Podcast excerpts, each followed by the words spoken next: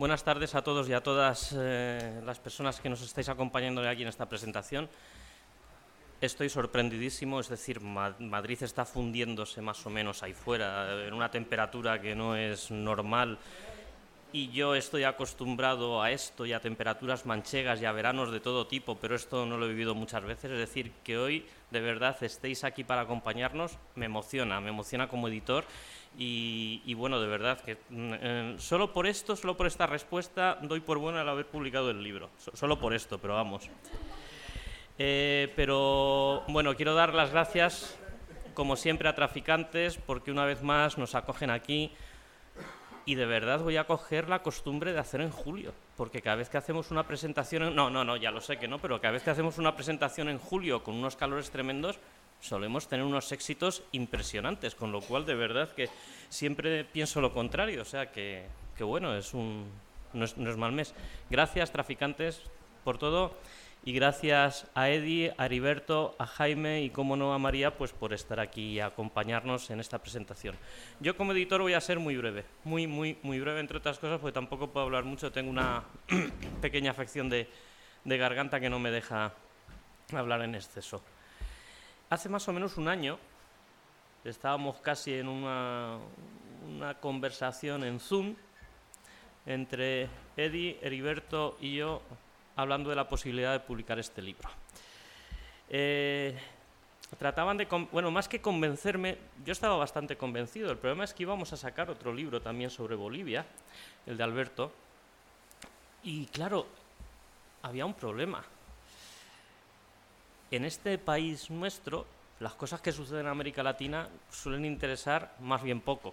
Es decir, aquí sí se nos llena la boca de mil cosas, pero no. Ya era arriesgado publicar un libro sobre el proceso en Bolivia, publicar dos, pues podía serlo, pero es cierto que además son dos libros que no son iguales, que son complementarios, que tienen puntos de vista distintos y al final lo tenía muy claro. Vamos adelante, ¿por qué no? Y aquí sí que hablo en nombre de la editorial. Este libro sale publicado en una colección que se llama Interpares, en una colección que queremos publicar y venimos publicando fundamentalmente autores latinoamericanos para que tengan difusión también en España y ojo, y en los distintos países de América Latina, porque los libros que se publican en México es muy difícil que luego circulen por otros países, en Argentina exactamente es complicado. Y era un compromiso y me llena de orgullo que saquemos un libro en esta colección de una profesora española que estudia de primera mano y sobre el terreno uno de los procesos políticos más interesantes que han tenido lugar eh, en este, mundo en los últimos 20 años y en el que, obviamente, precisamente por eso, en este país se le presta cero atención. Entonces, que María haya escrito el libro, que lo haya escrito con el rigor con el que lo ha planteado, que es un libro al que no se le puede poner la más mínima pega, es decir, es rigurosa, pone los puntos sobre las IES, dice las cosas como son y cuenta, insisto, un proceso del que muchos deberían aprender porque es un proceso importantísimo a pesar de todas las zancadillas que se le han puesto y se le siguen poniendo. En ese sentido, y además está muy bien, y está muy bien que sean autores españoles quienes también miren a lo que está pasando al otro lado del Atlántico y se involucren. En ese sentido, muchas gracias, María. Eh, y paro, porque dije que iba a hablar poco, pero al final me, emociono y me lanzo y, no paro. Encantado de, haberte recibido en la colección. Muchas gracias a Eddie y a Heriberto, de verdad, por insistir y por no dejarme caer. Que esto es complicado, estos libros son complicados porque si el mercado, que si los lectores, pues como dice alguien que vosotros también conocéis bien, partido a partido y al final se consiguen ligas pues probablemente con este tipo de cosas hay que hacer. No hay que dejarse vencer por el desánimo, hay que publicar cosas y materiales de calidad y acabaremos transformando a los lectores. Así que muchas gracias a todos y ahora, Heriberto, es tu turno. Tenía pensado decirlo después, pero bueno, como ha empezado Jesús y demás, eh, la verdad es que ha sido, ha sido un, placer. Trabajar con, con ACAL. Solamente tuvimos una diferencia mínima y obviamente Jesús fue inflexible y porque tenía que hacerlo y demás. Yo le sugerí, digo, y en vez del color rojo este no podría ser el azul del más y tal, que quedaría mejor. Y me dice, no, va en la colección Interpares y entonces tiene que ser rojo. Y el color tiene una significación temática. Por eso digo. Entonces, mm, lo que tenía que decir, que es esto. Pero vamos, creo que la, la edición de Acal es, eh, sobria, es de, muy fácil lectura. Eh, luego está muy bien armada, a, a, diferencia de otras editoriales, sigue cosiendo y demás, lo cual, eh, pues yo creo que, que, le da, vamos, a mí me encanta el, tener los, libros de ellos en las manos. Y estamos para hablar en concreto de este, que ha escrito la, mm, autora que tengo aquí a mi izquierda, María Lois. Eh, el prologuista dice, eh, Álvaro García Linera, dice que estamos ante un recorrido exhaustivo eh, sobre el proceso de cambio en Bolivia, bueno, lo dice con otras palabras, pero termina diciendo que llevó a los movimientos sociales al poder y al primer presidente indígena eh, al gobierno. Yo creo que es un, un resumen eh, extraordinario de, del, proceso en, una frase, sintetiza yo creo que lo, lo más importante ¿no? de, de, de, lo que va a, eh, eh, sobre lo que va a escribir la autora. La autora que señala además que no pretende hacer una, una historia, un, compendio eh, final sobre el tema y demás, sino que pretende, y aparece dentro pero también en la contraportada, ser una herramienta, un medio, una excusa para la deliberación y para la reflexión. Es decir, no es ni una novela, ni es un, manual sobre el, proceso de cambio en, Bolivia. No podemos relajarnos, sino que es un texto sobre el que tenemos que trabajar. Y, y esto, bueno, no sé si a las siete y media con 40 grados fuera es lo mejor, pero vamos a, a, intentarlo a intentarlo de, algún modo y estoy seguro que, que entre todos eh, y, todas lo, los que estamos aquí pues lograremos eh, trabajar un poquito. eh, supongo que cada uno sacaremos alguna cuestión eh, sobre la mesa porque no tiene sentido que, hagamos un, resumen de, todo el libro. Y además yo voy a sacar eh, tres cuestiones eh, que yo creo que son muy importantes en, el proceso de, cambio en, Bolivia y que además están tratadas, eh, siempre se dice con rigor, pero yo, creo que el va un poco más allá del del rigor, ¿no? Es eh, con rigor y además intentando entender las cosas por parte de la autora. Bueno, las tres eh, cuestiones tienen que ver una con, con un concepto de un sociólogo peruano, Aníbal Quijano, que es la colonialidad del poder y que supone este, eh, el proceso de cambio en Bolivia respecto a esta situación. Otra eh, eh, tiene que ver con, con, un régimen de autonomías que mm, a mí me sale de, denominarlo como poliautonómico, porque es que realmente son diversas eh, fórmulas y diversos sistemas de autonomía los que la, la Constitución crea. Y luego un tercer tema, una tercera cuestión, en torno al crecimiento económico y la explotación de los, de los recursos, que yo creo que, bueno, es un, un tema que, por un lado, muestra éxitos del, del régimen, problemas del régimen y la forma en que la aborda eh, la autora, pues yo creo que es eh, muy significativa. Vamos con la primera, con la cuestión de la colonialidad del poder. Em, diría, y espero que, se entienda lo que voy a decir, que salvando las historias de las, de las regiones, los fenotipos de las personas y algunas eh, cosas más, creo que se podría afirmar, eh, sin excedernos demasiado, que, Evo Morales es eh, el equivalente, en América Latina es el equivalente a Nelson Mandela en, África.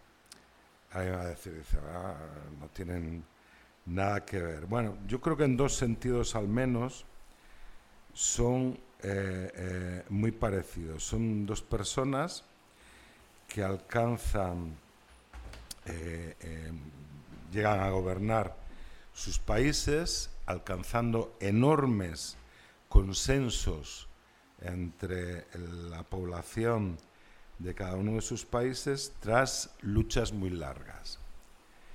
Y en ambos casos suponen la llegada al poder, al gobierno, de personas pertenecientes a, un grupo subalternizado, caracterizado por, sus, eh, eh, formas eh, étnicas y culturas, que es, que mayoritario en ambos países.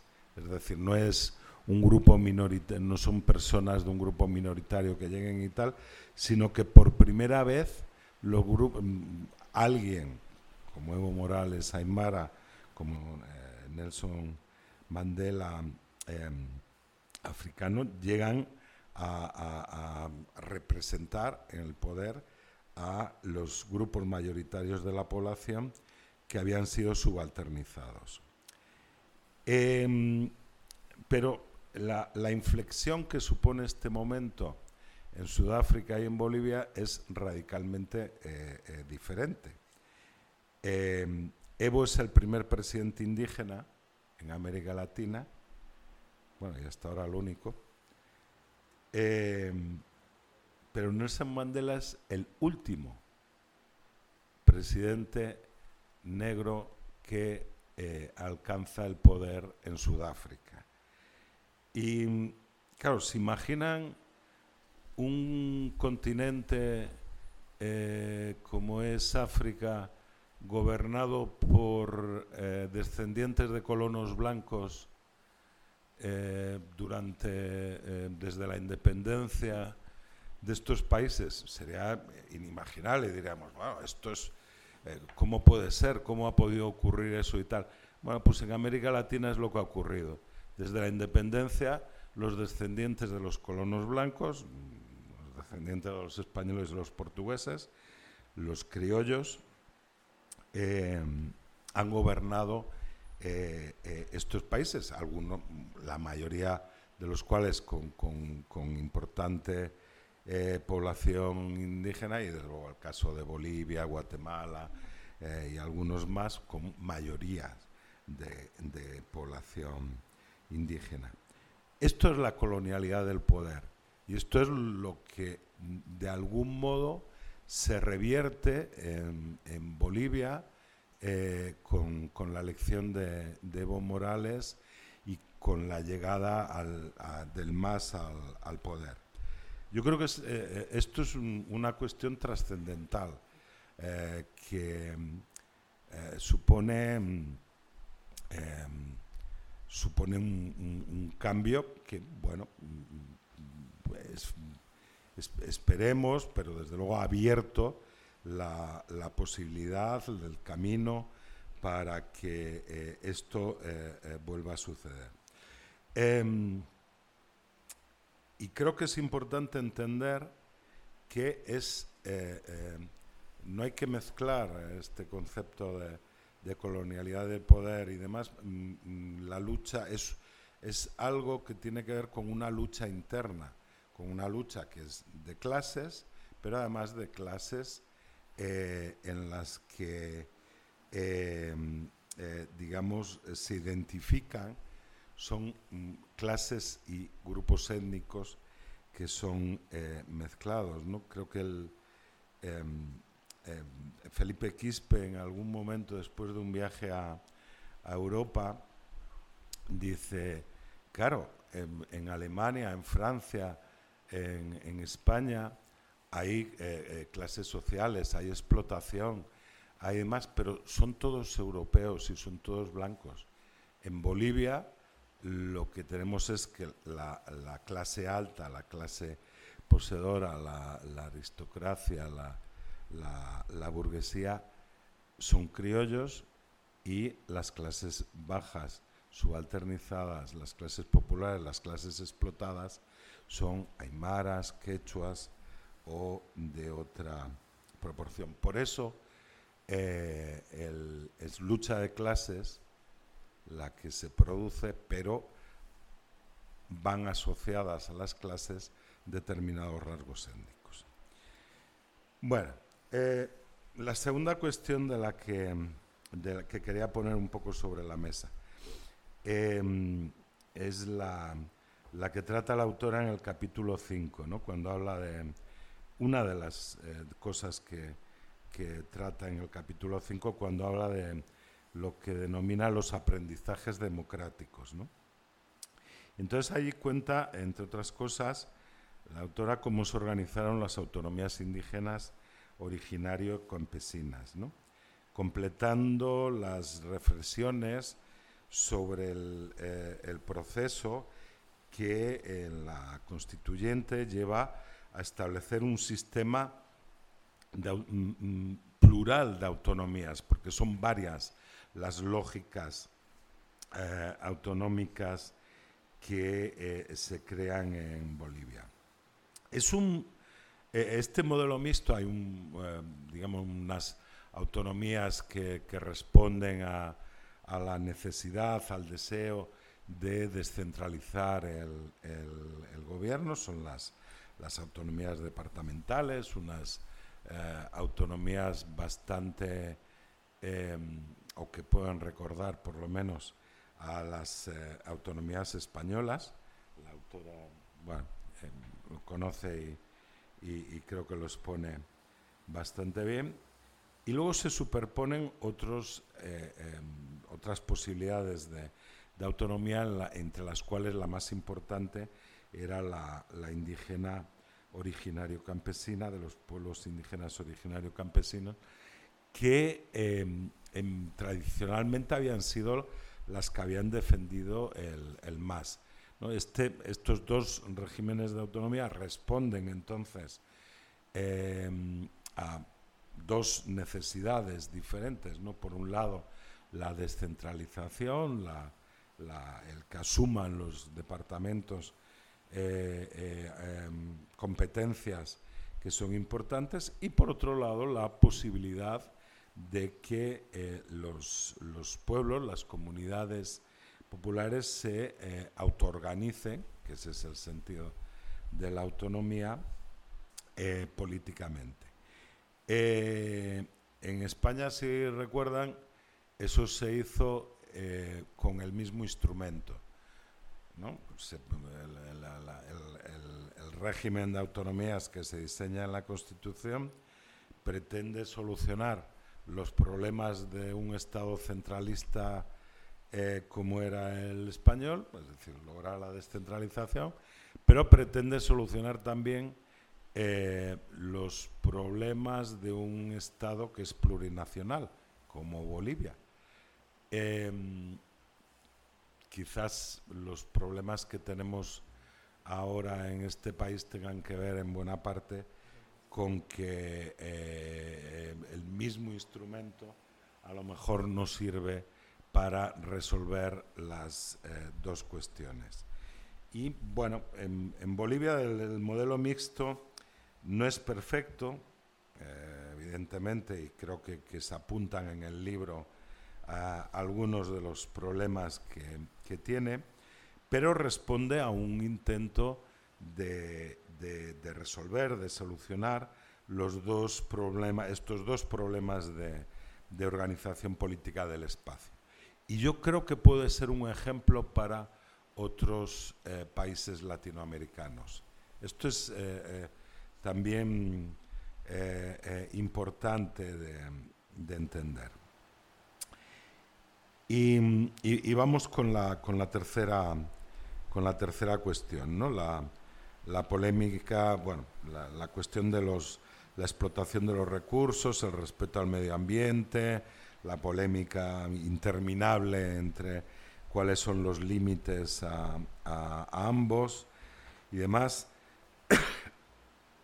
Eh, yo creo que la, posición del, de los gobiernos del, del, MAS en estos años en el proceso eh, fue bastante evidente. No creo que entendían, como muchos de los otros llamados regímenes progresistas de, de, esta, de este periodo en América Latina, Venezuela, Ecuador, etcétera, etcétera, que eh, para lograr eh, el, digamos, un crecimiento económico que permitiera superar la pobreza, reparto de, de, las, eh, de la riqueza entre el conjunto de la población y demás y tal, pues tenían que acudir eh, a explotar los eh, recursos, los grandes recursos que tenían cada uno de, de, estos países.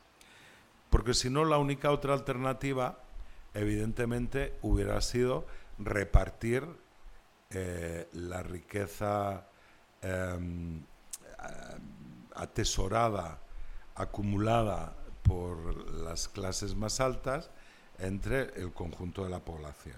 Obviamente esto eh, creo que hubiera sido una em,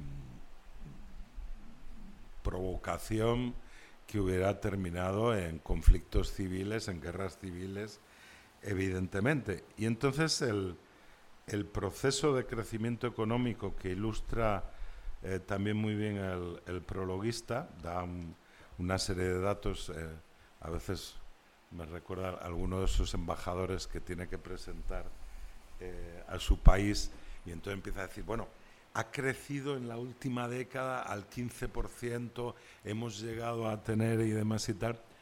Y es cierto, y eso se logra sobre la base de de dos cosas. Una, de explotar los recursos y revertir los ingresos eh, en, el interior de la población, es decir, no llevarlos a, Miami o a Suiza o a sitios de estos, y evidentemente para lograr eso, reducir la corrupción al mínimo. Em, em, yo creo que en ese sentido Em, esto es, un paréntesis, de, de, todos estos regímenes eh, llamados progresistas y demás, eh, yo creo que el, que menos eh, ha podido pecar de, esos problemas de, corrupción y que ha mantenido el, crecimiento durante todo el periodo hasta que el golpe de, Estado terminó con, con el, interrumpió, porque no lo terminó. Agradablemente con el proceso, desde luego es el, el caso boliviano. Em, entonces, bueno, yo creo que la, discusión es eh, eterna y el, caso del TIPNIS yo creo que es evidente. Pero mm, mm, con esto, y con esto quería terminar, lo que quería plantear es no tanto eh, ni una defensa de, del, proceso y de su utilización de los recursos, ni una condena del mismo por no respetar em, los deseos de, eh, de, los ambientalistas y de los indígenas y demás, sino eh, la forma en la que la autora trata las cuestiones polémicas en su libro. Y me permito leer un parrafito. Dice, algunos autores aprovecharon el conflicto del Timnis para negar que los gobiernos progresistas, como el boliviano, fueran auténticamente gobiernos de izquierda. y eh, cita a. Por su supuesta divergencia respecto a cuestiones medioambientales o a la forma de interpretar y practicar el desarrollo. También se utilizó el conflicto para marcar la existencia y el agotamiento de ciclos y etapas políticas que avanzando los años parecerían no dar satisfacción a los objetivos originales.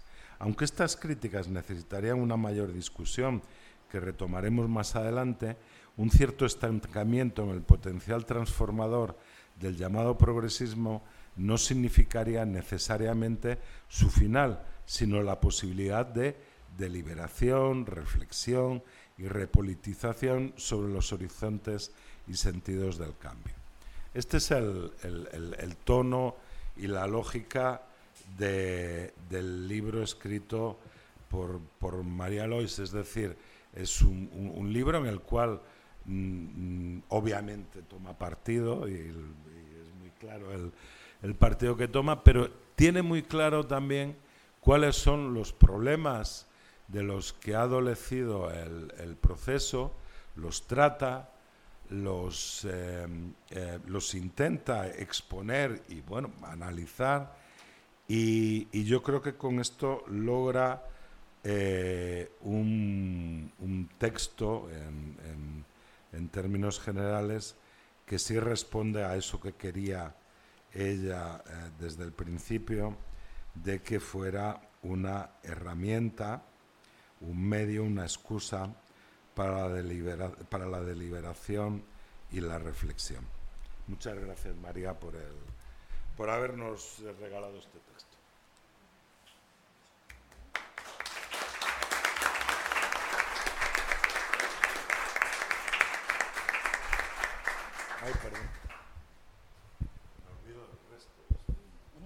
Hola, buenas tardes.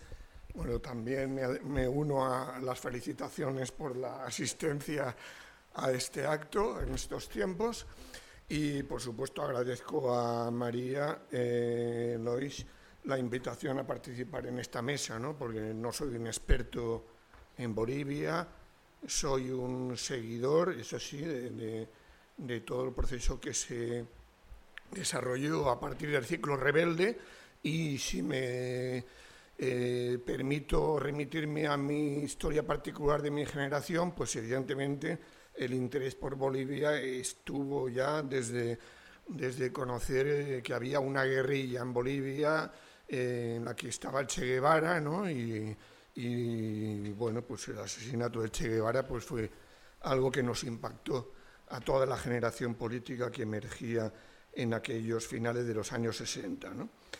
Em, bueno, em, yo creo que el libro era muy necesario. Yo no hay, vamos, no conozco por lo menos un libro completo que haga el balance de todo el proceso de cambio en Bolivia. El título ya es una tesis empíricamente comprobada, ¿no? De nuevo, porque yo creo que después del golpe de Estado incluso había eh, la duda, ¿no? Generada por los medios de comunicación de de que, bueno, pues que ya estaba derrotada ¿no? la, la, experiencia eh, boliviana y, bueno, vimos cómo volvieron, volvieron y, son millones y volvieron a restaurar luego ese, eh, ese más, ¿no? Con, con, un nuevo candidato, ¿eh? pero evidentemente con el posterior retorno de Evo Morales.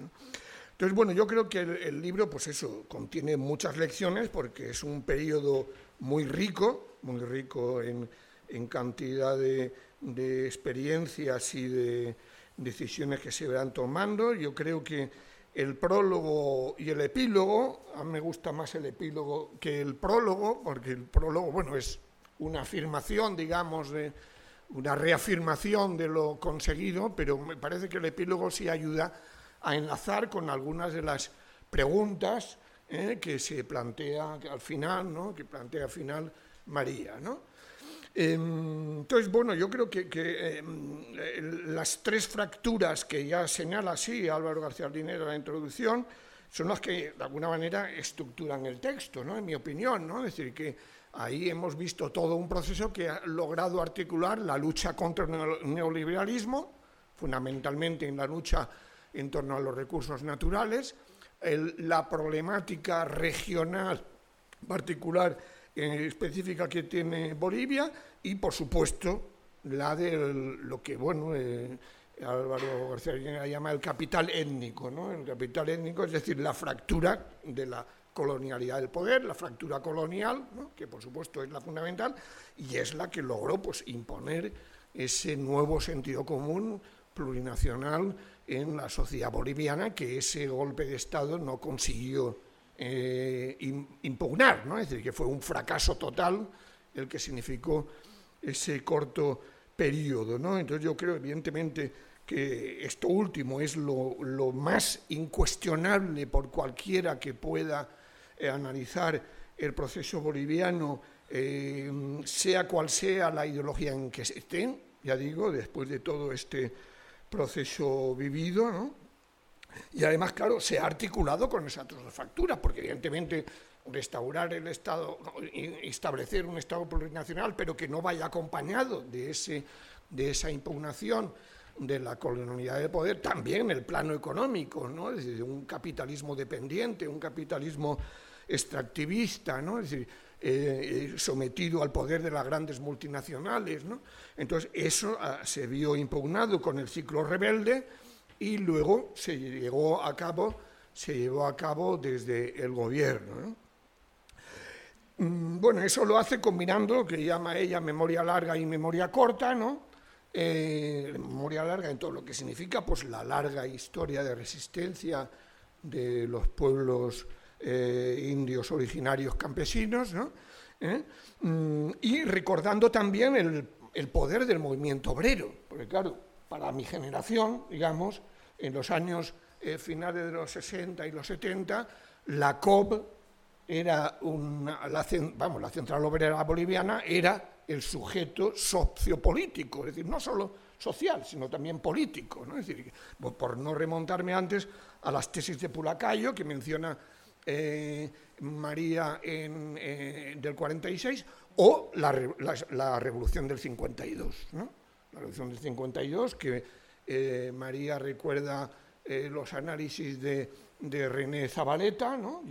que hemos publicado, Traficantes de Sueños y Viento Sur, una antología de textos suyos, ¿no? que es un pensador político poco conocido en Europa, que bueno, fue un pensador porque falleció hace tiempo ya, ¿eh? y creemos que eh, sus obras son importantes, ¿no? y precisamente la, insurrección del 52 fue la primera insurrección triunfante en América Latina eh, en, ese, en, ese, periodo, ¿no?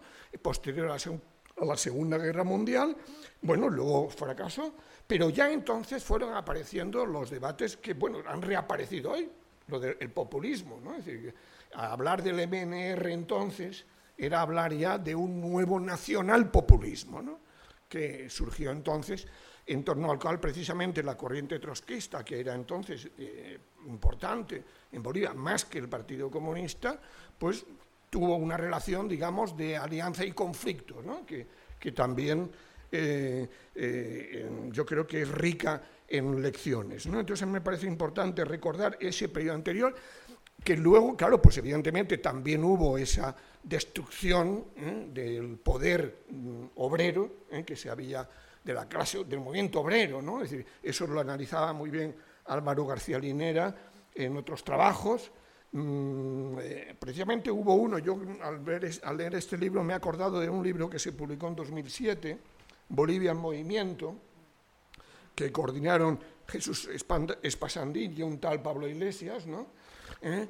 Y ahí había un trabajo de Álvaro García Linera explicando precisamente esa, esa evolución y crisis que conoció eh, la COB ¿no? y el movimiento obrero, y precisamente, claro, como luego eh, pues ha sido los pueblos indios originarios los que han tenido esa centralidad que no tuvo momento obrero. Y claro, luego vemos que la COP hoy sí sigue existiendo, pero desde luego no tiene el papel, ¿eh? ni de lejos, que él tuvo entonces. ¿no? Entonces, bueno, mm, y, claro, ahí pues evidentemente eh, yo creo también lo interesante es, quizás podrías haber contado más lo del ciclo rebelde, ¿no? pero vamos, está trabajado en otros textos, ¿no? Y, mm, y, bueno, pues el más, ¿no? Pues también es una experiencia, es decir, hay un más antes del ciclo rebelde y hay un más después, ¿no? Eh, que también es interesante porque ahí María también plantea la evolución de, de, de la relación entre el más y los movimientos sociales y luego entre el más, movimientos sociales y el gobierno, ¿no? Y también ahí es interesante, pues claro, también cómo la propia crisis de la oposición, las derrotas sucesivas de la oposición, también facilitan eh, el aluvión que hay hacia, el hacia MAS en determinado momento, precisamente para, para es decir, a los creyentes le sustituyen, vamos, le sustituyen, eh, con los creyentes, en el buen sentido de la palabra, es decir, los, con los creyentes en el proyecto eh, de MAS se van sumando muchos arribistas, ¿no? que eso también lo señala eh, en su texto María, pero más concretamente yo creo que eh, Raúl. ¿no? Y eso es interesante, porque claro, obviamente, a pesar de todos los conflictos, de todas las constituciones, bueno, el MAS está ahí. ¿no? Es decir, que se puede decir que es un partido Estado-movimiento y que es una experiencia inédita también en, el mapa político general, con sus tensiones, ya digo, es decir, que eso no hay que negarlas. ¿no? Y yo creo que una de las que apuntas, aunque no la desarrollas, porque tampoco es el lugar, claro, es la tensión, el momento, el, el, desgaste que sufre el MAS eh, y que lleva a que haya de alguna manera una mala lectura del tema de la reelección presidencial como se reconoce a posteriori por los propios dirigentes del MAS, incluido Evo Morales. ¿no?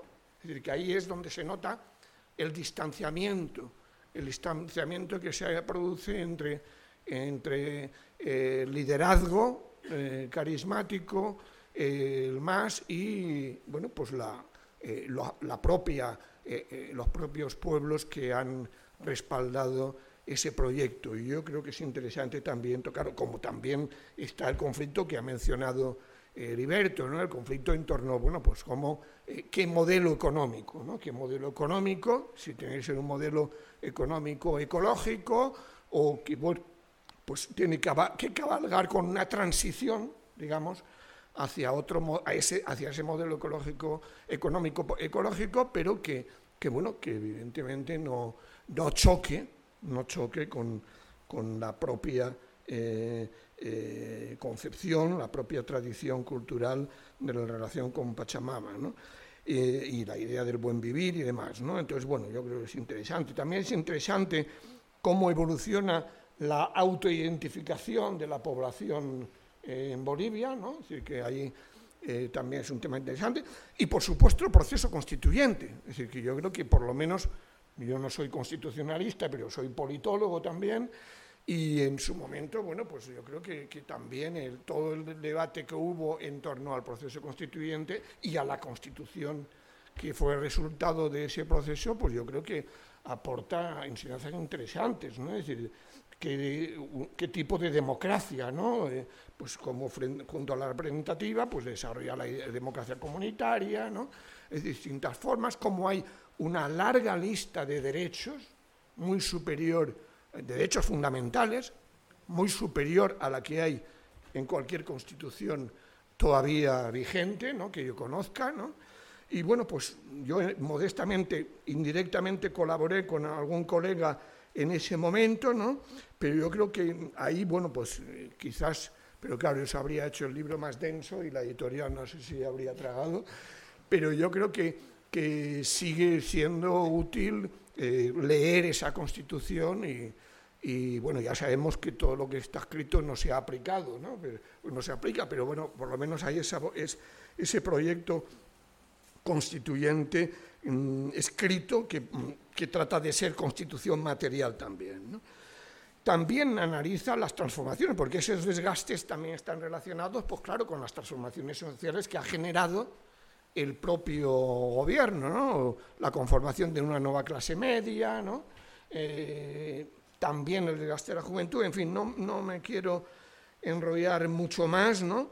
pero, pero bueno, ya digo, yo creo que, que se pueden seleccionar muchos temas eh, a lo largo del libro para posteriores eh, discusiones.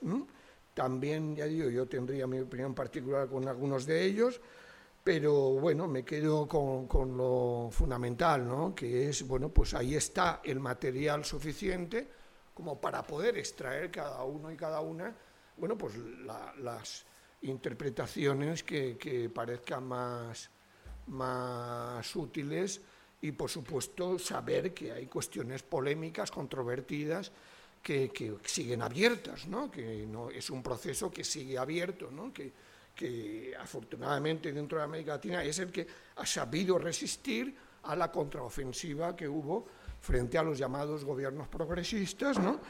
Bueno, se puede discutir también otra dimensión que es la geopolítica, ¿no? pero que es las alianzas internacionales, pero ese sería otro tema. ¿no? Y bueno, pues yo lo dejaría ahí para, para dar paso al amigo Eddie. Gracias.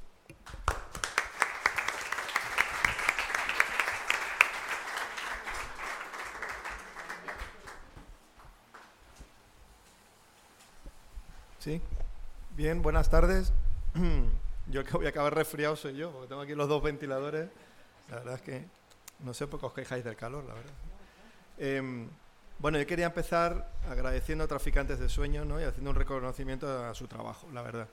La última vez que estuve aquí fue en julio también, de 2019, pero el ventilador se petó, se rompió, nos quedamos sin ventilador, me acuerdo. Pero la verdad que las veces que he estado aquí y que todos hemos compartido, bien viniendo a presentaciones de libros, o comprando libros, o aceptando recomendaciones de los compañeros y compañeras, la verdad que hay que reconocer que Traficantes de Sueños ya en su trayectoria es uno de los grandes espacios políticos culturales, no solo de Madrid, sino del país. Entonces, agradecer que, que con la agenda que tienen tan apretada hayan permitido que presentemos el libro hoy aquí en julio con esta respuesta. ¿no?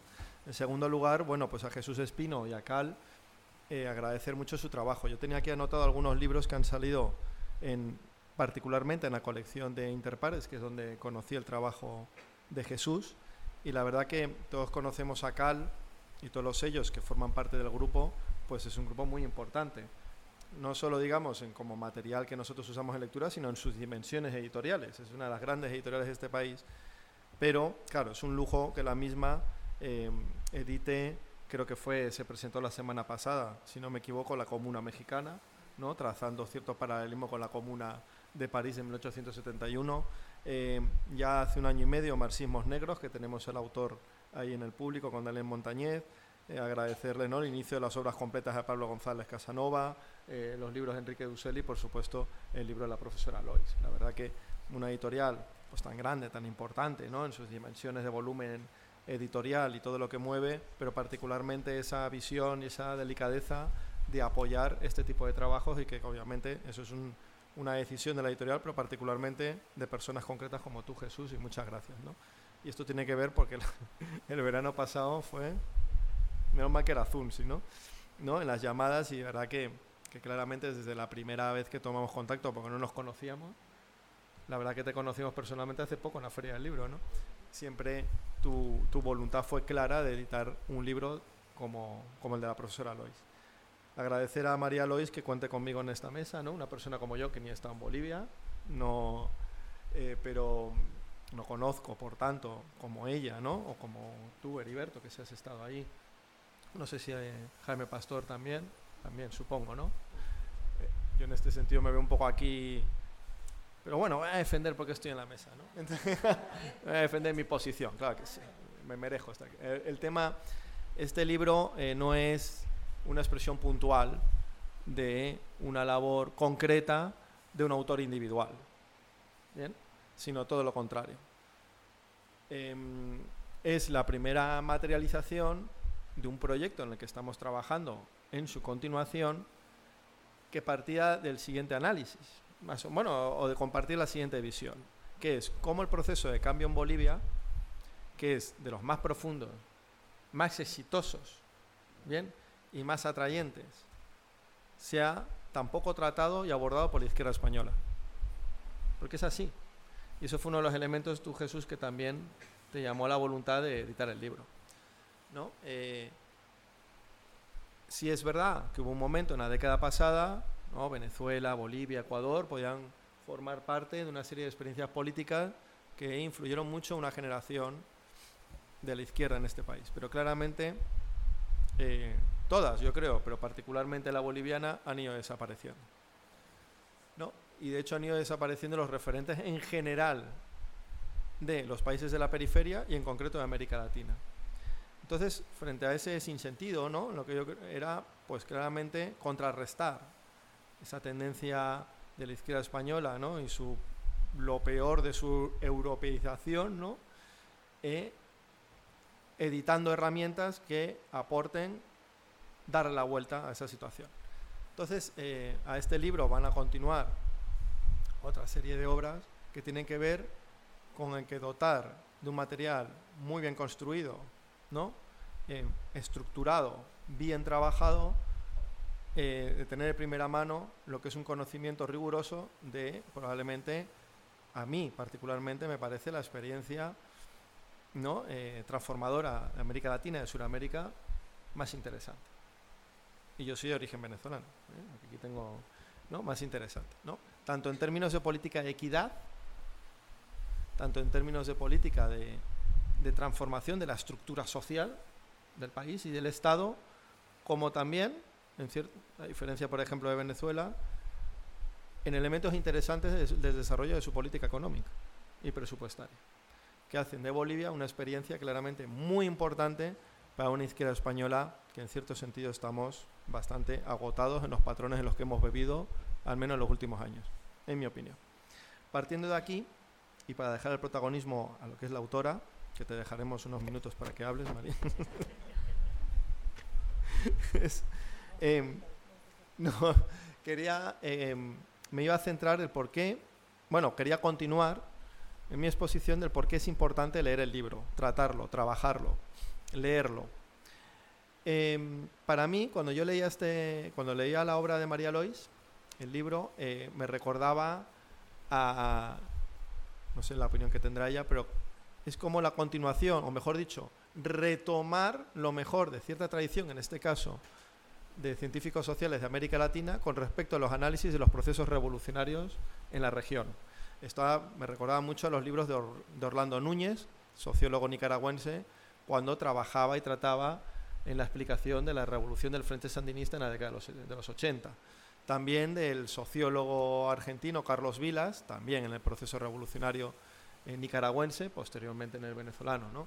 Entonces, este libro me parece que es retomar, no es un ensayo personal, no es una historia de vida, no es eh, en donde el proceso eh, de cambio Bolivia es el decorado para una historia personal, no, es retomar una serie de libros que a mí me parece que, aunque son de la década de los 80, me parecen fundamentales para analizar y aprender de lo que fueron los movimientos revolucionarios en América Latina en el siglo XX María Lois creo que retoma, bueno, mi opinión no, retoma, ¿no?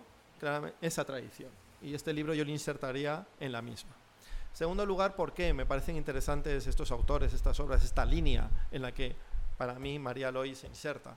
Porque además eh, es afrontar el estudio, en este caso el proceso de cambio, de transformación en Bolivia, de un punto de vista muy interesante. se van a encontrar en el libro análisis de sociología histórica, análisis que parten puramente de enfoque histórico, análisis que obviamente es reconocible ya desde el índice de la sociología política, el análisis de los sujetos, de los procesos, de geopolítica, de geografía política. Es decir, claramente es un libro muy completo. Y esto tiene mucho mérito porque María Lois es doctora en ciencias políticas, es fundamentalmente se especializa en análisis de geografía política particularmente geopolítica, pero claramente aquí tenemos esa vocación ¿no? De una persona que está apasionada con, lo que está analizando, porque claramente ella está insertada en ese proceso también, pero obviamente una apasionada de las ciencias sociales, desde un punto de vista crítico. Y esto tiene ese puntito antibeberiano que tiene María Lois, que era el tercer aspecto que quería plantear, que es ese rollo ¿no? que nos meten en la facultad, porque yo soy de la facultad, ahora soy compañero del departamento de María Lois, este rollo beberiano, que digamos o no, es mayoritario en la Facultad de Ciencias Políticas y Sociología de Somos Agua, de diferenciar lo político de lo científico. Tú eres muy rojo, muy de izquierda o muy posmoderno. ¿no? Una persona muy sofisticada en tus análisis, pero cuando sales de la asamblea o te metes en tu despacho y aquí es sota caballo rey. Con un cientificismo y un academicismo obviamente inocuo y eh, que no tiene ningún impacto transformador en una sociedad que está sufriendo retrocesos diarios. María Lois, claramente, tengo mucho respeto a Weber, pero en este punto no lo comparto. Es eh, la superación de ese patrón tradicional, académico, burgués, bien, de lo que es la figura del profesorado, el académico y el científico. María Lois es un libro rotundo, bien estructurado, muy bien fundamentado, muy bien tratado, una fuerte base teórica y empírica, pero que obviamente todo eso parte de un compromiso político. Y aquí es em, un cuestionamiento nítido, una falsa dicotomía que claramente lo que esconde es una ideología determinada para unos intereses determinados. Y María Lois nos demuestra que el compromiso político, ¿no? que la pasión frente a los problemas de nuestra sociedad contemporánea no va en demérito, ni mucho contrario, de ser una gran científica social. Más bien, es que si no lo tienes, no lo vas a ser, por muy buenas publicaciones y índices de impactos que tengas. El cuarto aspecto es em, un libro muy bien trabajado. Claro, María Lois, yo no tuve la suerte de ser el alumno suyo. Aquí hay algunos que sí lo han sido o han sido alumnas de ella. Es una profesora rigurosa, es una profesora dura, es una profesora exigente, es una persona, no sé por qué nos cae bien, la verdad, es una persona eh, que no...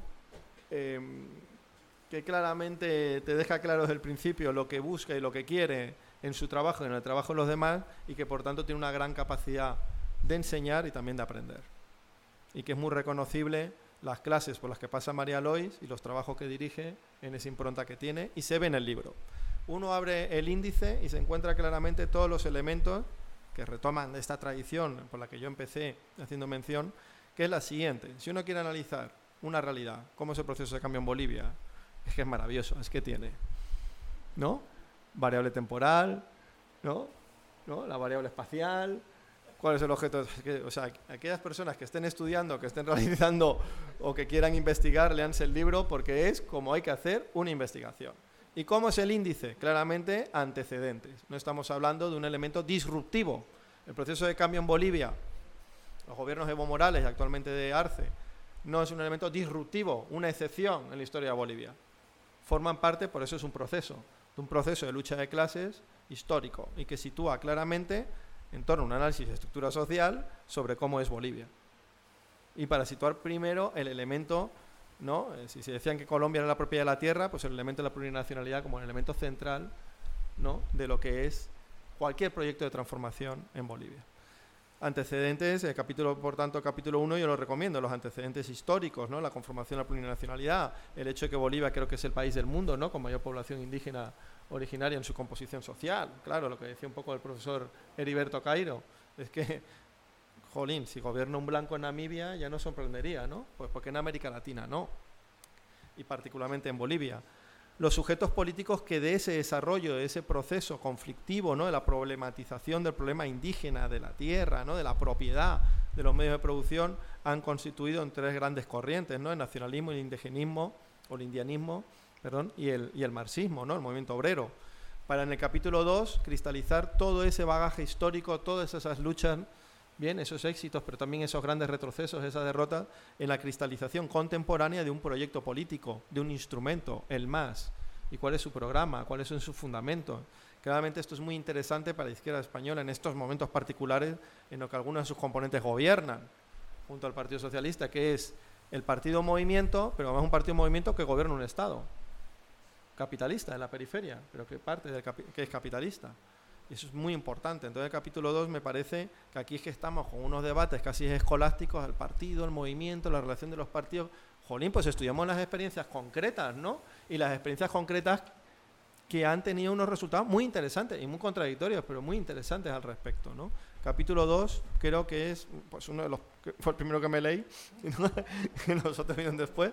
Capítulo 3 y 4 la puesta en marcha, la puesta en práctica del proyecto, proceso constituyente, en qué eso, en qué consistió en la autonomía, ¿no? los procesos de autonomía indígena, ¿no? las territorialidades superpuestas, todos los elementos que tienen que ver con el proceso, con el proyecto de desarrollo, no solo económico, de desarrollo territorial, social. Esos serían los capítulos 3 y 4 para el capítulo 5, que fue el último que me leí, aquí sí fui ordenado, que era el de los aprendizajes. Bueno, de todo esto que se pretendía, de todo esto que se proponía, ¿qué quedó? ¿Qué ocurrió? ¿Qué pasó? ¿Dónde hubo los choques? Para acabar con un epílogo que llega hasta el golpe de Estado y su derrota. La derrota del golpe de Estado es muy importante, porque me gustaría simplemente dedicar unos segundos a, no claramente, eh, felicitar al pueblo colombiano por su victoria electoral, colombiano, de hecho, el colombiano en las últimas elecciones con Petro. ¿Bien? Lo que, quería, lo que quería decir con esto es que es muy importante también lo de Chile, pero es que, ¿y si hubiese triunfado el golpe de Estado en Chile? Digo, en Chile, en Bolivia, ¿y si hubiese, y si hubiese triunfado? ¿No? Porque veníamos de una escalada de haber perdido con Bolsonaro en Brasil, con conflictividad social tremenda, con una injerencia extranjera evidente en Venezuela, etcétera. ¿Qué hubiese pasado? En cierta forma, claro, es que hubo un momento, por un lado, que el gobierno del MAS se queda no solo, bueno, porque también Correa pierde, ¿no? Bueno, pierde no, lo peor. O sea, se supone que habían ganado y se da la vuelta con Lenin Moreno. Que llegó un momento que se quedó solo. Se quedó solo. Y luego en otro le mete un golpe de Estado que lo revierte, triunfa y los pasa por encima. Pero de la manera en la que ellos no esperaban. Fue derrotarlo con su, la propia legalidad que ellos imponían. Entonces, todas estas victorias electorales que estamos viendo en estos momentos tienen que le deben también mucho al pueblo boliviano. Bien, y la derrota de ese golpe de Estado en Bolivia fue para mí fundamental. Por tanto, el epílogo, el, darnos un libro que estaba escrito anteriormente, pero llegar hasta 2020 a mí me parece fundamental. ¿no?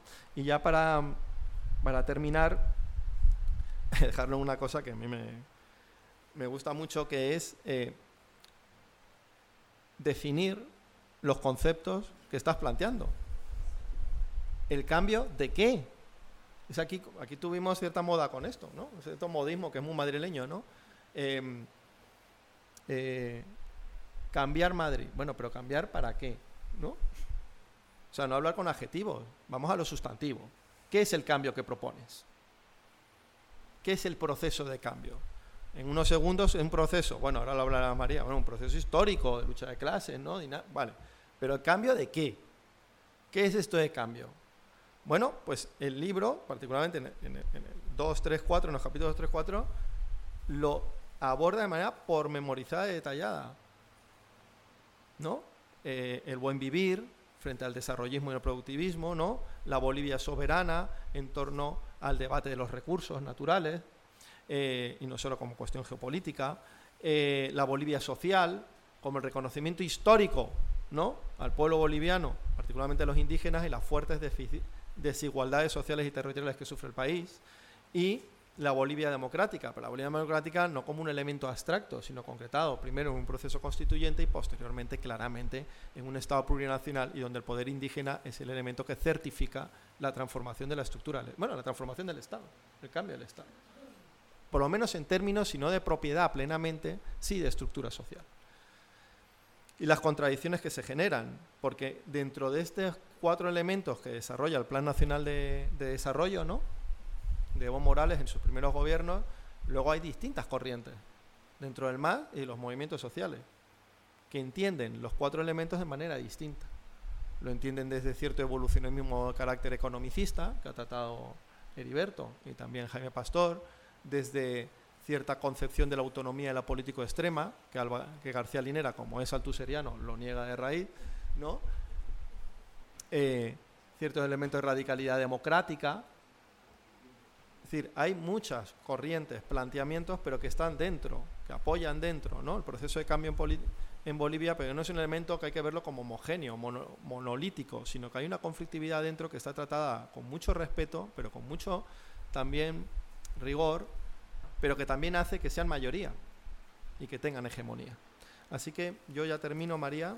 Eh, felicitarte por el libro, poner a disposición lo que yo puedo hacer, que es la Fundación de Investigaciones Marxistas, al servicio de la continuación de un trabajo muy importante y a ustedes agradecerles la presencia en julio, que estemos aquí, más de 50 personas, pero fundamentalmente de tomar este libro, lo siguiente, y resituar el protagonismo que tiene Bolivia para nuestro aprendizaje como revolucionarios en España en el día de hoy. Muchas gracias María, te paso el micrófono.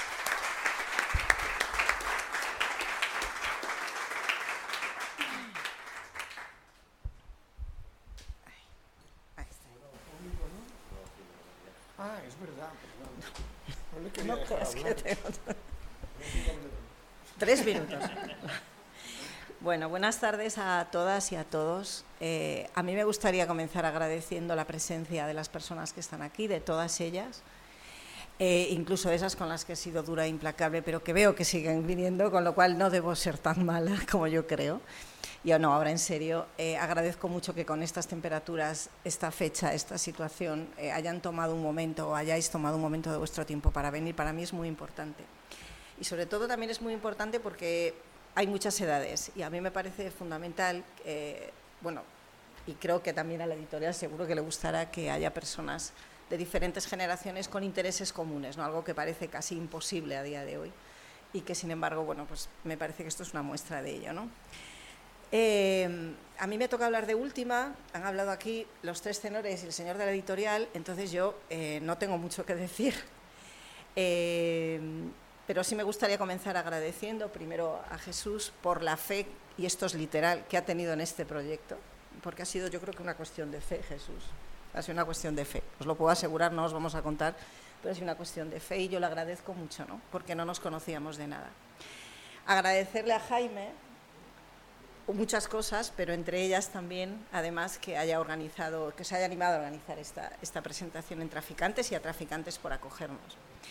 Y bueno, y a Heriberto y a Edi, porque yo creo que todas estas eh, aventuras en las que nos metemos, que son los tres en realidad, estos son los tres tenores en serio, o sea, siempre que hacemos algo vamos los tres y, bueno, eh, podemos estar más alejados o más, eh, o más cercanos, pero siempre intentando tener eh, un sentido común de las cosas. Luego hay discrepancias, pero bueno, yo creo que eso es importante. ¿Cuál? ¿Te las digo? No. Las contamos luego, eso, en las cervezas. Bueno, eh, yo simplemente quería, es verdad que ellos ya han, eh, bueno, desglosado un poco el sentido del libro, entonces yo no voy a insistir, pero sí me gustaría por lo menos decir una cosa, ¿no? Este libro es un proyecto colectivo, y cuando digo colectivo no es solamente de las personas que están en la mesa, este libro es un proyecto colectivo sobre Bolivia y para Bolivia. Es un libro que está escrito desde fuera. Yo no pretendo ser la voz de los bolivianos ni explicarles a los bolivianos lo que es su proceso. Y creo que eso es fundamental. Y lo pongo en el libro varias veces y Jesús lo tuvo que poner en la contraportada. Porque yo no pretendo ser la voz de nadie, pero sí pretendo generar espacios de interlocución sobre precisamente lo difícil que es construir para la izquierda. Lo difícil.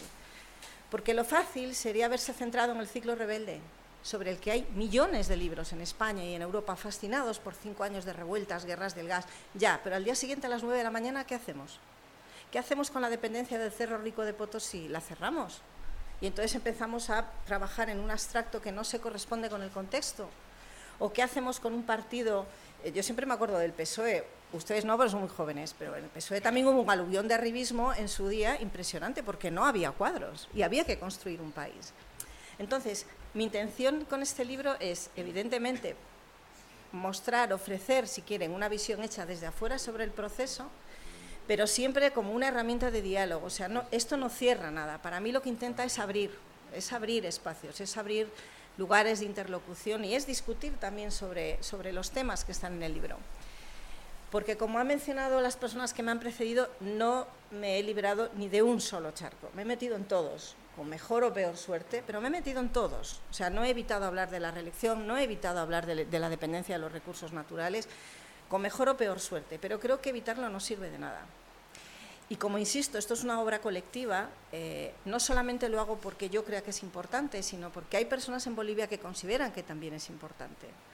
Y es verdad que encontrar espacios para presentar estas cosas aquí pues puede ayudar a que se discutan cosas en muchos espacios que a veces parecen pequeños, pero que acaban siendo enormes. ¿no? Me voy a poner un poco clásica y voy a recuperar esa pregunta que ha salido por ahí del para qué. ¿Para qué? No voy a decir de quién era esa pregunta porque seguro que todo el mundo lo sabe. Eh, ¿Para qué? Eh, ha salido de alguna manera, pero me gustaría volver a, insistir. Eh, los debates es mucho más fácil siempre ser ¿Veis? Siempre es así. Yo le quiero igual, pero es un pesado. Es, un pesado. Bueno. Para mí es mucho más difícil construir que, eh, que destruir en términos de protesta, que generar oposición, que generar protesta. Es mucho más difícil sostener cosas. Y cuando uno se embarca en batallas políticas, como es el caso del proceso y como le ha tocado a los compañeros que me acompañan en el libro, que no son solo estos dos, son muchos más, pero que me han acompañado y me han apoyado y han creído en esto también, además de las personas que están en la mesa, era porque a veces es necesario mostrar que las revoluciones son obras humanas, son humanas las personas que hacen las revoluciones, con lo cual tienen sus limitaciones, tienen sus problemas, tienen sus contradicciones. Es decir, yo no soy una persona especialmente religiosa, precisamente por eso a lo mejor entiendo que es una obra humana y la obra humana pues tiene para adelante, para atrás, oleadas, no etapas. Y sobre todo tiene un contexto que yo creo que es importante eh, bueno, pues mostrar. Y creo que bueno, pues el para qué es un poco ese, ¿no? Eh, que el formato que se le da del libro muestre, como decía Eddie, evidentemente hay, una, hay un vínculo entre lo personal y lo político, pero también soy una clásica, aparte del para qué de Lenin, yo creo lo personal, lo político, en fin, frases clásicas que ya han pasado de moda, pero que yo sigo utilizando. Eh, porque creo que hay un vínculo ahí que es importante también poner de manifiesto. ¿no? Yo la primera vez que llegué a Bolivia llegué en 2006, es decir, no escribí el libro en 15 días, me costó mucho tiempo escribirlo y sobre todo mucho pudor, mucho pudor porque creo que en su momento hubo una sobreinfracción de productos sobre Bolivia. ¿no? porque era como la nueva, no sé si no se acuerdan, porque son muy jóvenes, pero Chiapas, todo el mundo se iba a Chiapas y escribía un libro. Eh, Bolivia, Venezuela. Entonces, eh, a mí me da un tremendo pudor porque entiendo que soy una voz externa. Y por mucho que un compañero mío dice que esto es lo más parecido que ha encontrado a una autocrítica, yo sigo siendo una voz externa. Y aunque hayan pasado 15 años y yo haya seguido yendo a Bolivia, eh, bueno, pues considero que pues eso que sigue siendo eh, una voz externa, pese a que tengas una nativa marginal, por decirlo de alguna manera, ¿no? Tienes un pie dentro y un pie fuera. Entonces creo que es eh, importante también mostrar que el libro no es, lo que lo ha dicho Eddie, ¿no? de alguna manera, el libro no es producto de una reflexión, bueno, pues de un mes, dos meses, es producto de un trabajo de muchos años, en el que he estado muy acompañada, en el que también ha habido muchos debates, y sobre todo que inicia, efectivamente, inicia y espero que continúe, abra espacios de diálogo, pero que también continúe otro tipo de trabajos que estamos realizando eh, sobre Bolivia y que den a conocer eh, no solo el proceso, sino las formas, las limitaciones y las cuestiones importantes que se pueden abordar desde la izquierda para los procesos de transformación. Eso es fundamental. Este libro no es sobre Bolivia solo. Este libro es sobre la izquierda en España también. Y los límites, y las discusiones que son importantes y las que no, y sobre lo difícil que es construir, pero si nos hemos metido a construir, tenemos que construir. Y ese, es el, ese sería un poco la base, la base de todo esto. Muchas gracias por la presencia y, y bueno, espero que disfruten el libro.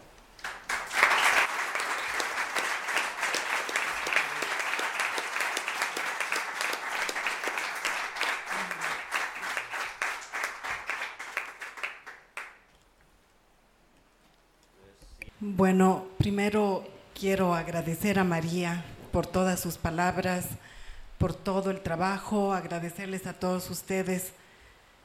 Yo soy eh, militante del movimiento al socialismo, fui ministra del presidente Evo por muchos años en un área muy difícil que es la lucha contra la corrupción, lo que me ganó, como tú sabrás, María, muchos enemigos, tanto dentro como fuera de mi partido pero yo igual sigo siendo militante y lo seré hasta el último día de mi vida. Yo quiero, um, no, he leído el libro, así que estoy realmente deseosa y esperanzada de, leerlo lo más pronto posible. Estoy cumpliendo funciones ahora aquí en, España por mandato de mi presidente, el presidente Arce, pero por supuesto, sabiendo que además eh, han intervenido Álvaro y Raúl, y también tú mencionabas a un gran hermano, gran compañero, eh, Juan Carlos Pinto, a quien por supuesto todos nosotros lo llevamos en el corazón, aunque no esté ya con nosotros, pero estoy segura que es un libro fantástico. Lo vamos a leer porque además también nos interesa ver la, la autocrítica. Sabemos que no ha sido un proceso y no es un proceso puro es un proceso de movimientos sociales, es un proceso en el cual hemos construido de a poco. No pensábamos nunca tener el poder político, pero sí nuestro líder Evo Morales siempre pensó que además de tener lo que la fuerza de los movimientos sociales, lo más importante era también poder tener el poder político para gobernarnos por nosotros mismos y eso es muy importante. Em, yo, la verdad, no puedo, no puedo opinar sobre el libro, pero simplemente decirte gracias y, queremos decirles a todos ustedes que eh, los militantes del movimiento al socialismo tenemos plena convicción de que no es un proceso de corto plazo, sino todo lo contrario. Hemos sufrido un golpe de Estado, un golpe de Estado en el cual se han sufrido sobre todo nuestros movimientos sociales, me tocó vivir aquí eh, el golpe de Estado, no, podía volver por diferentes razones, pero he visto también de cerca la lucha de mis compañeras, sobre todo mujeres aquí en, en España, que día a día luchaban para recuperar la democracia y creo que eso es muy importante. La unidad del pueblo te puede lograr muchas cosas. Muchas gracias.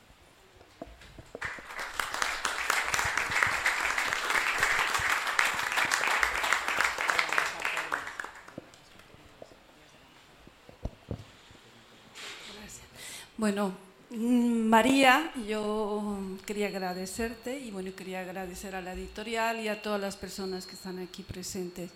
Muchas gracias por escribir un libro sobre Bolivia y el proceso de cambio. Yo pertenezco a la red Huipalas y siento que soy parte de este proceso transformador. Perdón. Em, pues eso, eh, no he leído todavía, no he tenido la dicha de leer el libro, pero lo voy a hacer con mucho cariño y gracias por darnos esta oportunidad de dar a conocer esta realidad y todo este proceso de cambio que se ha llevado en Bolivia. Muchas gracias, María. María, muchas gracias por escribir el libro. Nosotros hemos seguido como la comunidad internacional que apoya a Bolivia como bolivianos pues hemos estado durante todo el proceso del golpe de Estado sufriendo y apoyando a nuestro país y gracias por escribir el libro. Felicidades y gracias.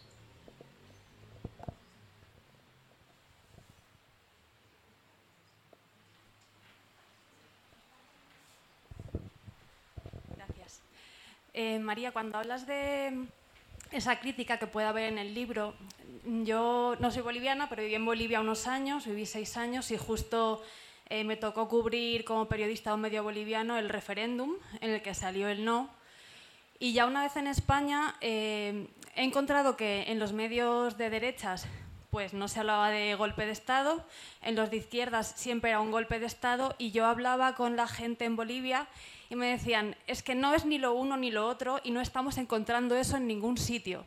No ha sido un golpe de Estado Tampoco es que, ni todo lo contrario, hay un gris en medio y eso no se está planteando.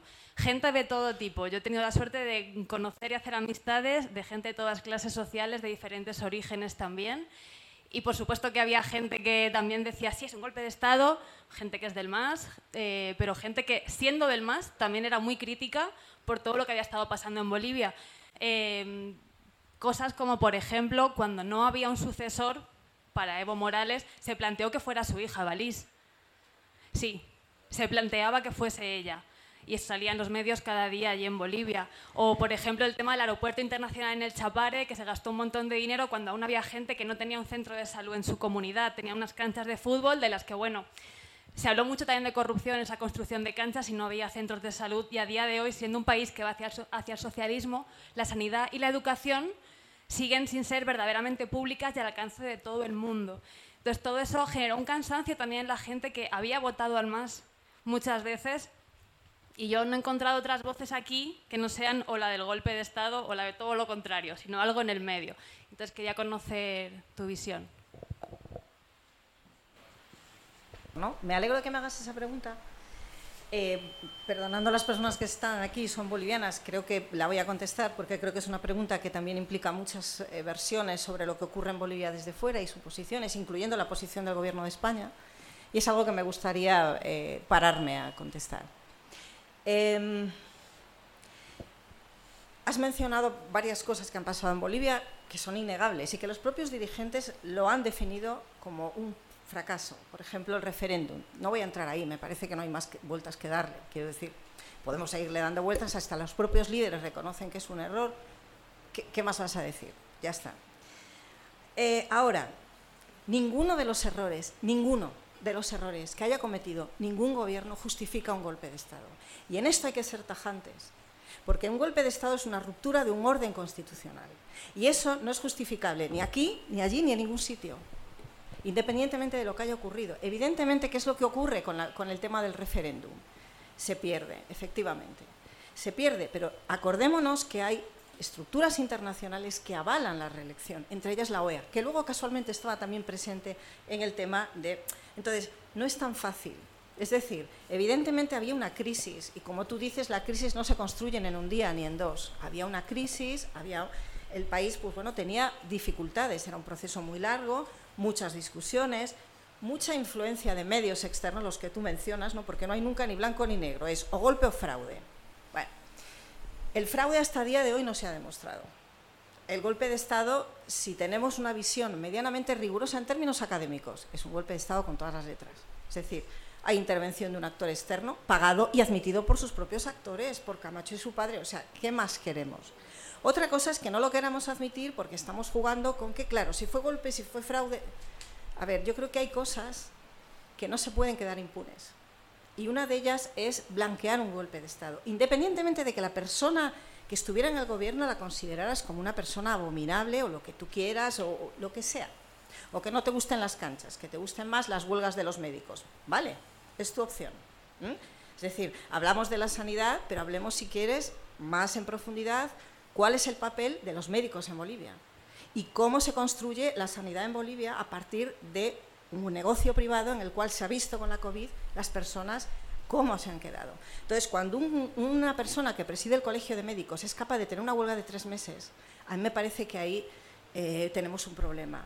O sea, no es una cuestión de que es que no se haya tratado la sanidad, no, es que tienes un actor fundamental, absolutamente politizado, que por cierto lo han abierto un proceso esta semana, absolutamente politizado, que está boicoteando cualquier posibilidad de la sanidad universal en un país como Bolivia donde tú lo conoces. Es decir, ¿quién se puede permitir utilizar la sanidad? Nadie, tú lo, tú lo ves, yo sí y tú también, pero ellos no. Entonces, claro, todo esto es, quiero decir, si hubiese un mínimo debate sobre esto, esto se tendría que poner sobre la mesa. Pero lo que a mí me parece impresionante es, y ahí, ahí lo has dicho muy bien, fíjate, yo hay una cosa en la que no estoy de acuerdo contigo, los medios de izquierda aquí tampoco dijeron que fue golpe. Y eso lo vi yo, no, no, no, no. No, porque yo era la que hacía si quieres hablamos de lo que es izquierda. el salto, por ejemplo, no sé. El salto, el salto. Vale, perfecto. El salto sí, pero el país. No, el país no es de, no, no, nunca. estamos de acuerdo. Vale, perfecto. El diario tampoco. No, no, yo he dicho el salto. Es que claro. recuerdo leerlo en el salto. Sí, sí, sí, yo leo el salto y soy suscriptora, pero estaba hablando del diario y del país. Ya, pero yo no. Yo estaba hablando de, medios de izquierdas y ahí no incluyo ni el país ni el diario. No, no. Sí, sí, para mí tampoco es izquierda, pero es importante también que veamos qué medios lo dicen y qué medios no. Los partidos políticos se pusieron muchos de lado. Si leemos las declaraciones de algunos partidos políticos de izquierdas, insisto, también eran muy eran borrosos. ¿Pero por qué? Porque también se había generado todo este discurso, efectivamente, la democracia liberal como proceso. ¿no? Y si tenemos un fraude, un supuesto fraude, pues entonces resulta que eh, bueno, se justifica todo. Y a mí me parece fundamental respetar también el derecho a la protesta de las personas que estuvieron 21 días protestando porque entendían que era fraude y me parece muy legítimo. Pero igual que eso me parece legítimo, también es importante poner sobre la mesa que hay elementos que rompieron el orden. Que es verdad que fue muy leve, se hizo así y se cayó. Eso nos tiene que llevar a pensar que evidentemente había una crisis previa. Pero justificar el tema de que no hay un golpe a mí me parece peligrosísimo, pero no por ellos, también por nosotros y por toda América Latina. Es decir, cuando tú blanqueas que hay 37 personas que se han muerto por la acción de un gobierno que firma un decreto en el cual despenaliza la muerte por parte de los militares, creo que tenemos un problema. Y creo que eso es lo que no se quiere ver. Y a mí me da apuro, porque yo me acuerdo que cuando yo hice los primeros comunicados sobre qué era golpe, que los hicimos aquí, había muchas personas que no los querían firmar gente que luego salió diciendo que era golpe, gente de esa izquierda que tú dices que después salió diciendo que era golpe. Entonces, no era una cuestión solamente de algunos medios, algunos sí, otros no. Era una especie de duda, ¿no? De, bueno, este es el último régimen progresista que nos queda. Vamos a ponernos un poco de lado a ver qué pasa. Y por eso yo creo que es importante sacar estas cosas, hablarlas y que tú las pongas sobre la mesa, o tú o cualquier persona me refiero. Porque no es ni blanco ni negro. No dejemos que nos lleven al blanco y negro constantemente, que es lo mismo que ocurre en España. Es el manicaísmo de A o B. No, vamos a ver, vamos a hablar, vamos a intentar debatir sobre esa cuestión. Pero no, que no fue una cosa, que no fue otra. ¿Cómo vas a justificar 37 muertes de personas a manos de las Fuerzas Armadas? Sin, o sea, es que no hay justificación. Y encima son las que menos importan. Encima son las que menos importan. Entonces, claro, blanquear eso es que creo que es peligroso allí, aquí y en cualquier lugar. Y creo que en eso eh, la izquierda española, e incluyo a toda, si quieres saco al país, debería haber sido mucho más firme. Y eso lo digo porque lo sé, porque yo escribía las declaraciones. Entonces, había que haber sido más firme y después cuando de repente se recupera la democracia, como quisieron los bolivianos, porque la recuperaron en las urnas, porque los bolivianos creen en las urnas, creen en las urnas, mucho más que nosotros, y la recuperaron en las urnas. Entonces, cuando se recupera, todo el mundo dice, ay, no, es verdad, había sido golpe. También hay como una especie de construcción de los discursos sobre lo que está permitido y lo que no está permitido. Y en Bolivia, claro, era un golpe porque había un, Básicamente lo que había era un presidente indio que era corrupto y andaba con una, o sea, todo ese tipo de narrativas que son peligrosas. Así que aquí en, Europa, que es lo que a mí me importa, eh, primero, el Parlamento Europeo, por ejemplo, el Grupo Conservador Popular, en el que hay partidos de, yo no les llamo derecha radical, yo les llamo extrema derecha, como Vox, por ejemplo, y otros partidos, hicieron un trabajo fundamental en blanquear todo eso.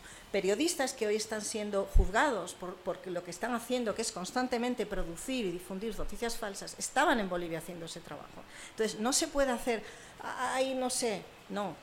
Es decir, podemos discutir cualquier cosa que haya pasado, pero no se puede justificar lo que vino después, porque cuando se justifica eso, ahí viene el problema. Y ahí hubo mucha nube. Entonces es muy interesante que eso también salga. Me permito recomendarte una cosa, de una periodista eh, boliviana que se llama Verónica Córdoba. Ella ha rodado 400 horas de entrevistas en noviembre con personas que estaban en Bolivia en noviembre, de todo tipo, eh, incluyendo pititas, te digo, para que veas que tiene todo el espectro. Está colgado en un canal de YouTube que se llama Noviembre Rojo. Y evidentemente es una persona que toma partido, es como yo, es evidente el partido que tomo, solo hay que ver el prólogo y el, prefacio y el posfacio. No me voy a, o sea, quiero decir, no hay nada más que discutir. Pero creo que es importante también abrir espacios de discusión. No puede ser todo blanco o negro. No seamos como aquí.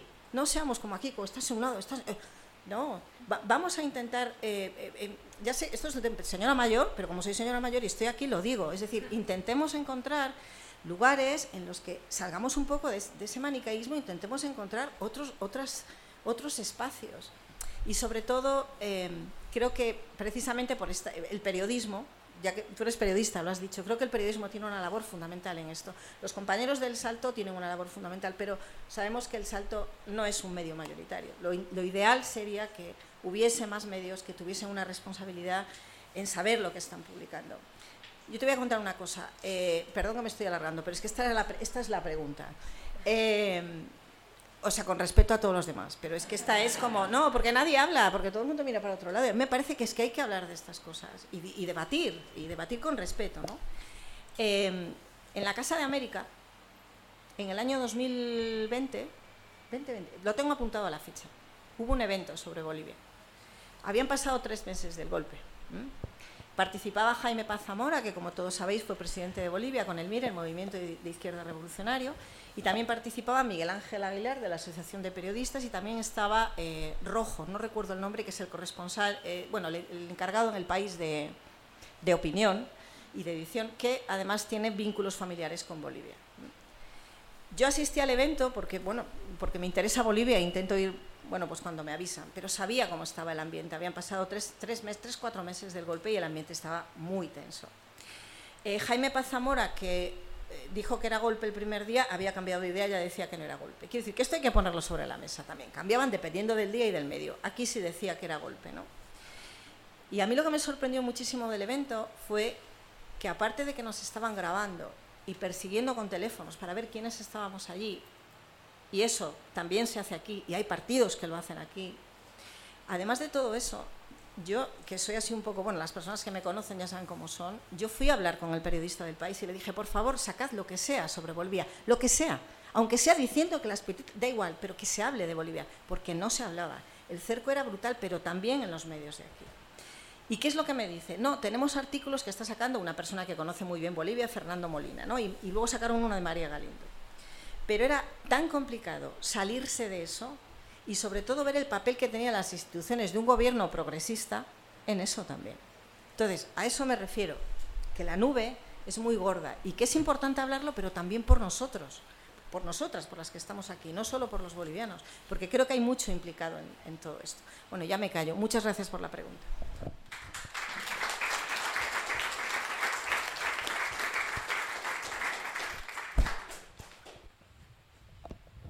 Sí, buenas tardes.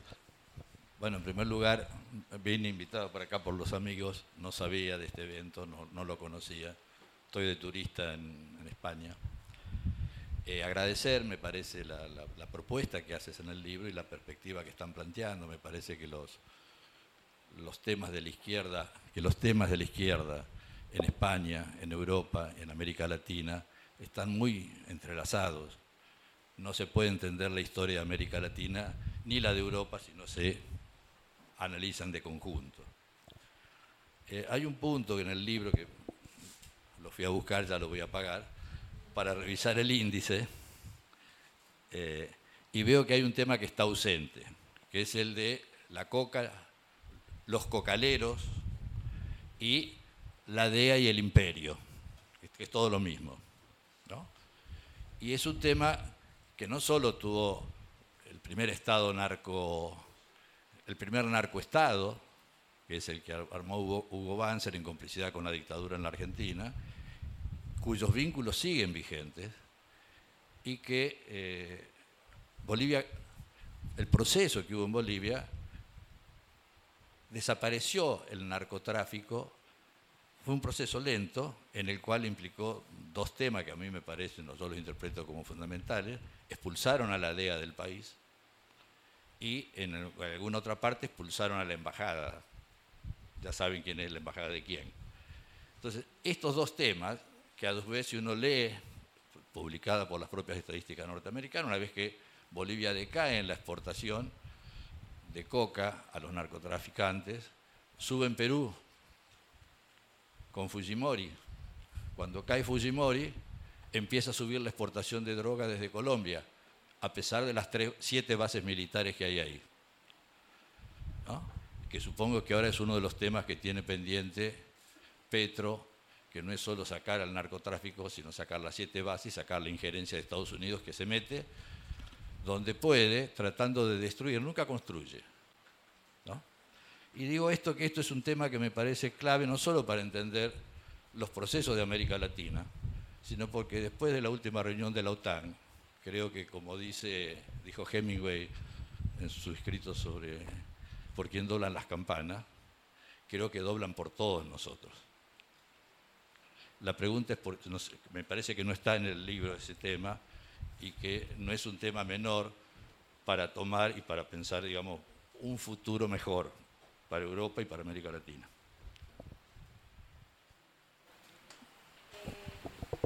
Pues mira, en el capítulo 1 hay 14 páginas sobre los cocaleros, sobre cómo, la importancia, o sea, cómo se gestó toda la política contra el narcotráfico, precisamente desde la época de Banzer, toda la entrada de la UMOPAR y de las unidades de la DEA en el Chapare, cómo eso hace que personas como Evo Morales y otras personas eh, sepan constantemente lo que es luchar contra el imperio, que es una de las características del MAS, es el antiimperialismo.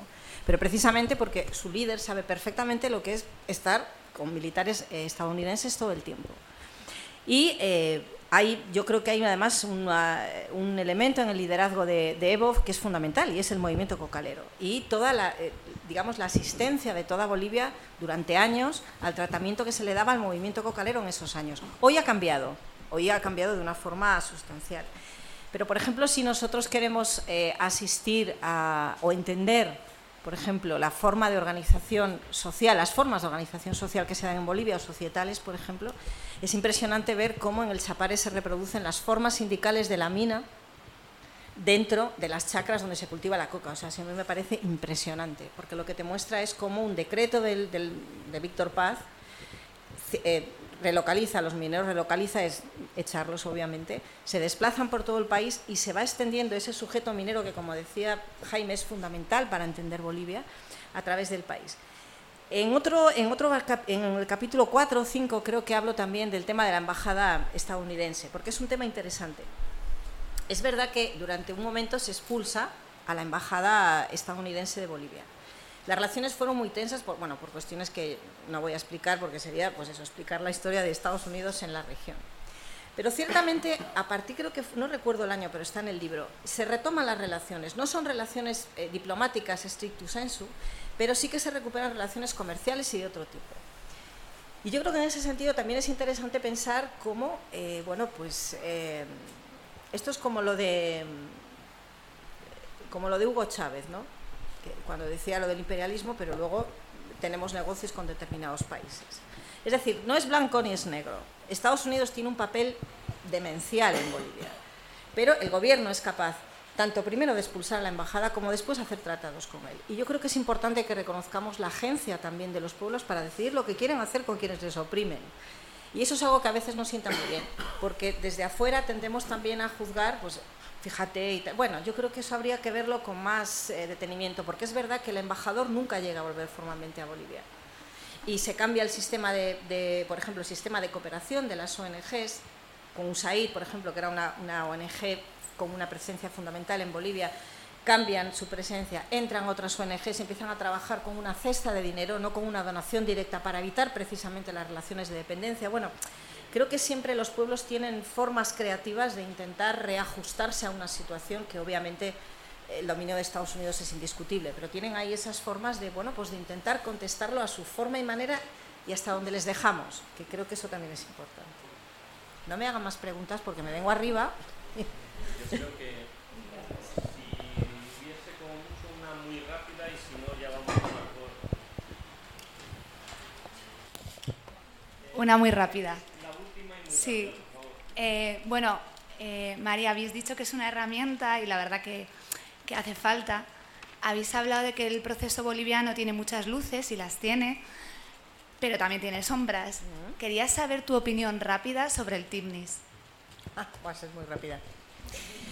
Eh, bueno, el TIMNIS me llevó mucho tiempo en el libro porque evidentemente es una sombra, es una de las sombras.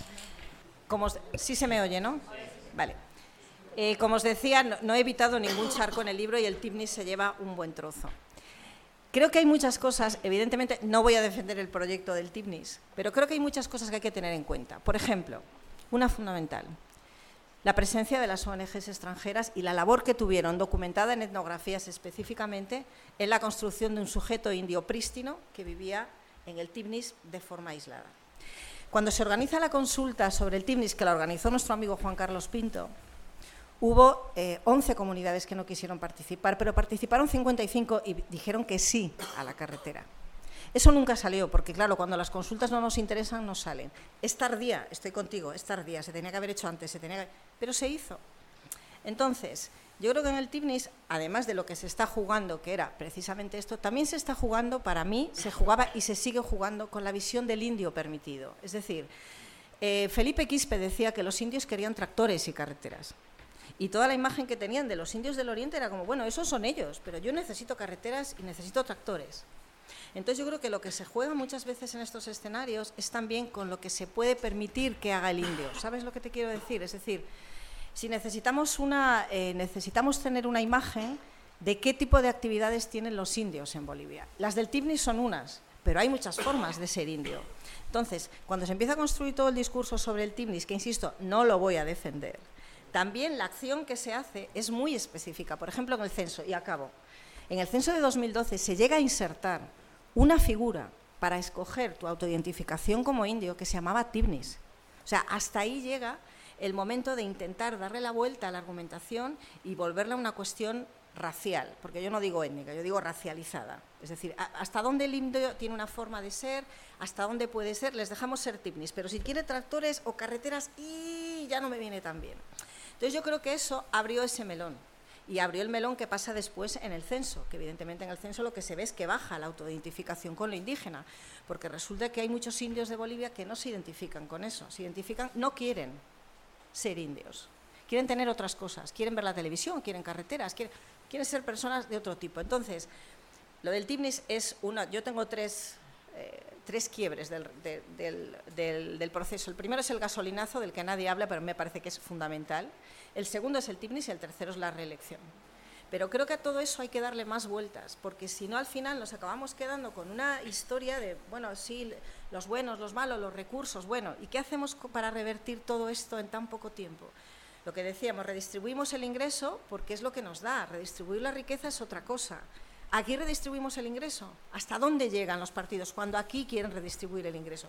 O sea, es ese tipo de... Por ahí iría un poco.